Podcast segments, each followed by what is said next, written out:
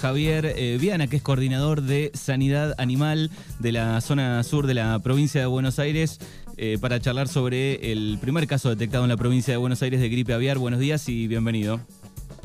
Buenos días, gracias por el llamado. Bueno, me imagino sorprendidos o no tanto con este primer caso en, la provincia de Buenos Aires.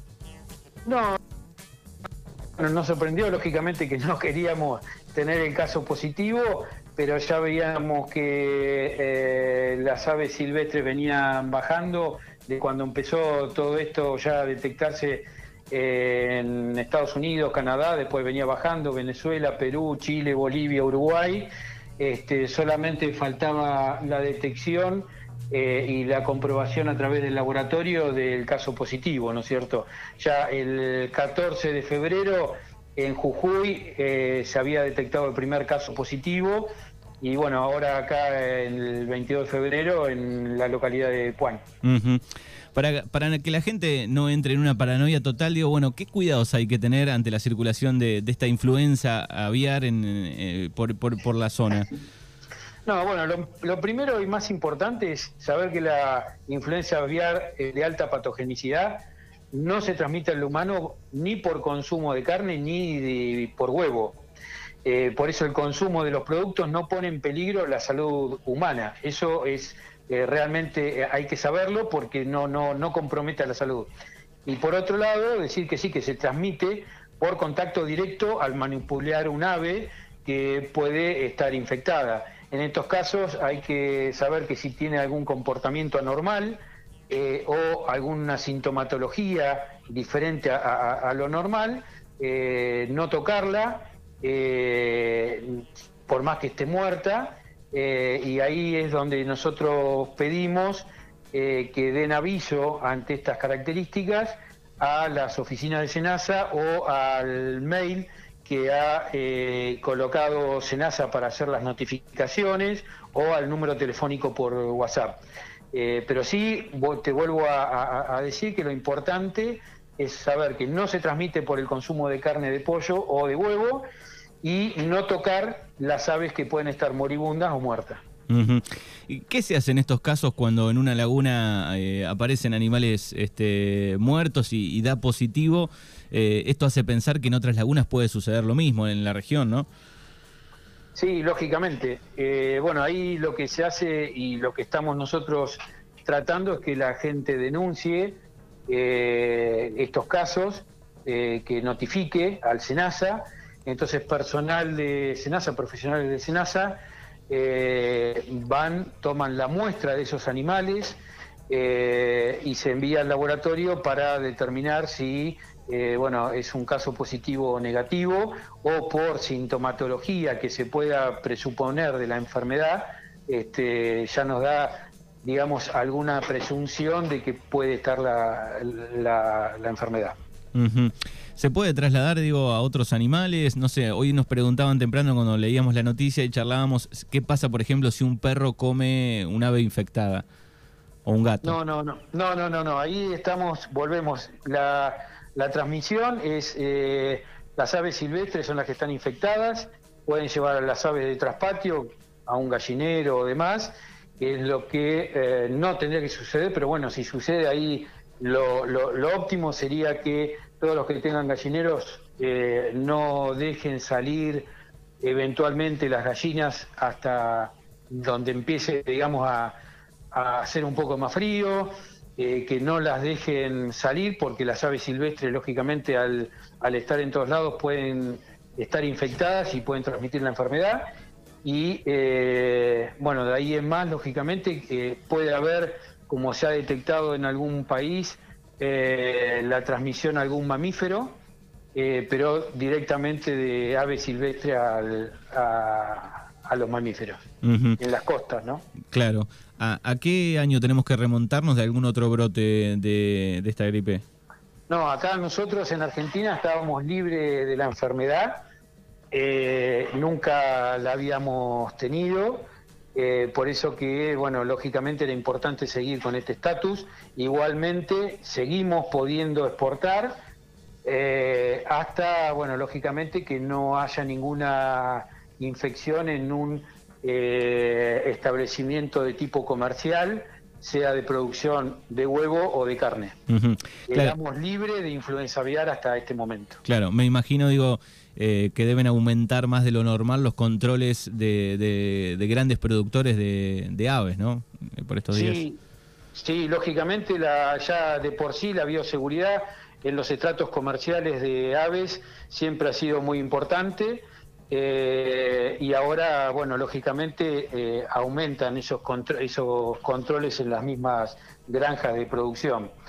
Eh, se ha hablado ya, em, Senasa ha tomado contacto desde diciembre con todas las cámaras productoras de huevos y de carne de la Argentina para, bueno, sabíamos que teníamos que estar previniendo estos casos como el de hoy eh, por lo tanto, bueno, todas las medidas se vienen trabajando ya desde diciembre del año pasado.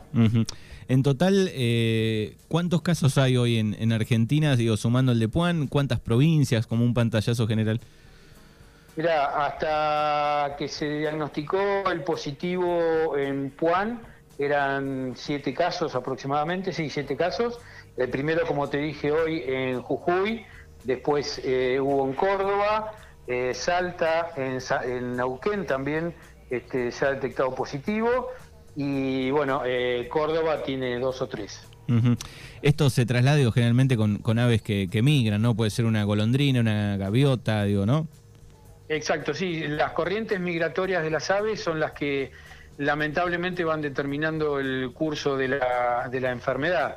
Eh, primero eh, que nosotros eh, había diagnosticado ya positivo Chile, Perú y Bolivia, después casi un día o dos días antes que nosotros lo hizo Uruguay. Eh, o sea que realmente la migración de las aves es el problema, digamos, de esta enfermedad. ¿hay, ¿Hay detectado casos en, en, algún país, en, humanos? Mira, realmente no te podría decir pero todo lo que se trabaja, lógicamente, es, eh, se da aviso en forma inmediata. Nosotros ahora, por ejemplo, en Puan, eh, hemos avisado al municipio, está informada la provincia de Buenos Aires, porque hay que estar en alerta ante posibles sintomatología en los humanos. Este, y lo que hacemos es eh, informar en forma urgente en estos casos a los municipios y a la provincia. Claro, porque la gente se empieza a preguntar, bueno, suponiendo que un, humano contrae la, influenza, digo, si es contagioso, digo, no hay tanta información, pero tampoco eh, hay como casos confirmados, ¿no? No, no, no, no, es muy raro, te vuelvo a reiterar lo que te dije hoy, eh, de no manipular las aves eh, que puedan estar con sintomatología de alguna enfermedad, eh, que la gente por ahí no sabe que puede ser influenza aviar, de aves que estén muertas, no hay que agarrarlas, no hay que eh, enterrarlas por sí solos, sino que hay que estar, digamos, eh, con ropa para realizar estrictamente esta manipulación de aves y no poder este, infectarse. Bueno, en este caso la laguna esta de, de, Puan, digo, va a estar cerrada por un tiempo y, esto, digo, ¿se puede replicar a otros lugares si el análisis da positivo de, aves? Mirá, eh, seguramente que si ahí dio positivo, a aves silvestres han pasado y han infectado las aves que estaban en la laguna. ahora se está trabajando en el lugar eh, con profesionales de SENASA donde están haciendo un rastrillaje en toda la zona, digamos, perifocal, eh, yendo a establecimientos vecinos, a la laguna, lagunas vecinas, eh, para determinar si en esos demás lugares, digamos, donde pueda haber aves, hay sintomatología parecida. Si llega a haber, bueno, lógicamente que el personal tiene que sacar muestras, informar, queda el establecimiento interdicto, para no poder entrar ni salir gente, en los vehículos de la misma forma. O sea que se está haciendo un trabajo muy amplio en la zona donde dio positivo. Eh, por eso que eh, estamos, se está pidiendo que cuanto más denuncias y notificaciones tengamos, eh, el accionar nuestro puede ser también más eh, urgente, ¿no? Y esto que hay que esperar que pase en algún momento, digo, porque se puede armar como una especie de, contagio en todas las lagunas, digo, eh, ¿a dónde llega? Porque uno se imagina, digo, ¿cuánto tiempo? Y las corrientes migratorias de las aves, lógicamente, tienen su, su etapa durante el ciclo anual, que va donde empiezan a migrar es por el calor o sea que a medida que se vayamos perdiendo temperatura y avanzando en el año, con el frío, estas aves van a migrar otra vez hacia el norte. Por lo tanto, ahí esperamos que eh, estos casos se vuelvan cada vez menores. Muy bien.